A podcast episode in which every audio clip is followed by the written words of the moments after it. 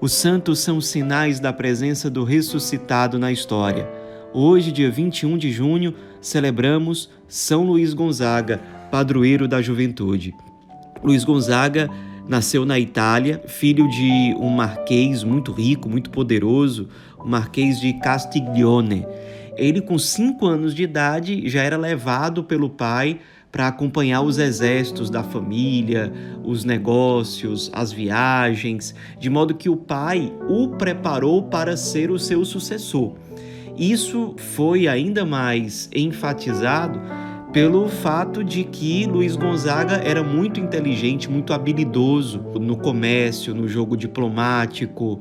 Ele viajou pelas maiores cortes da época, seja a da Espanha, seja as cortes de, de Paris, de todos os lugares da Europa que eram mais badalados naquela época. E ele sempre tinha muita habilidade social também.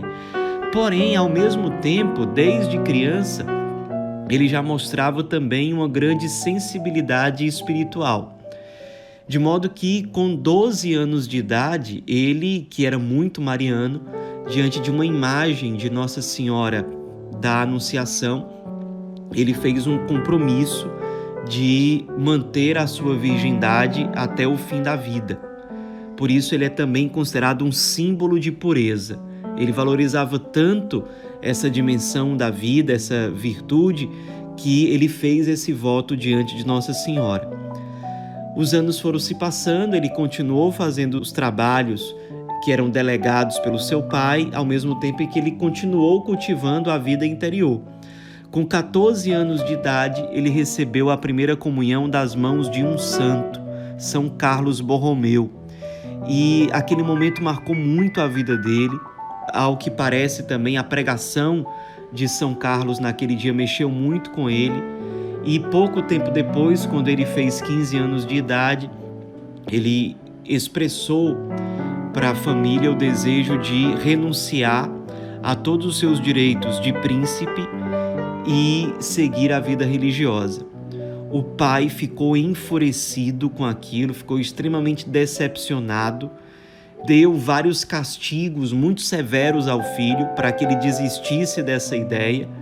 Nessa época, Luiz Gonzaga fazia horas e horas de oração por dia, grandes jejuns e mortificações, às vezes ele se mortificava com a penitência a ponto de sangrar e claro que isso deixava o pai muito impressionado, mas o pai não desistia da ideia de fazer do filho um sucessor seu nos negócios da família. A coisa durou quatro anos, até que seu pai se deu por vencido. Perguntou ao filho: Você ainda está com a ideia de ser padre, de seguir a vida religiosa? E Luiz Gonzaga disse ao pai: É o que eu penso dia e noite. O pai viu que não tinha jeito e finalmente permitiu ao filho que seguisse a vida religiosa. O filho então abriu mão de todos os direitos de príncipe, abriu mão de todas as riquezas a que ele teria acesso e foi até Roma para ingressar na companhia de Jesus, ou seja, ele ingressou ali no noviciado dos jesuítas teve entre seus formadores, inclusive, um outro santo, que foi São Roberto Bellarmino. E ali ele se destacava realmente na busca das virtudes, nos estudos, na vida de oração, na vida comunitária.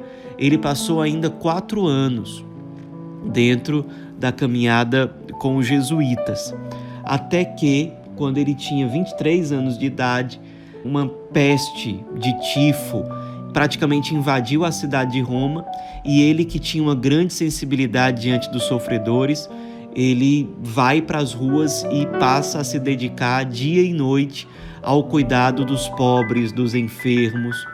Acaba que a dedicação dele foi tão grande em se consumir pelos sofredores que ele mesmo acabou pegando tifo, ficou muito debilitado na sua saúde e acabou falecendo, mas sempre com uma grande firmeza na fé, uma grande firmeza de caráter, um grande exemplo de confiança em Deus até o último instante, até o último momento. deixou um grande testemunho de um jovem que foi fiel a Deus até o fim. Era um desejo que ele expressava aos seus superiores de ser missionário, de sair viajando por aí. E infelizmente isso não acabou não acontecendo porque ele faleceu muito jovem, antes de se tornar padre, antes de professar votos perpétuos, mas morreu se consumindo pelo Cristo, pelos pobres, pelos enfermos, pelos é, sofredores até o fim.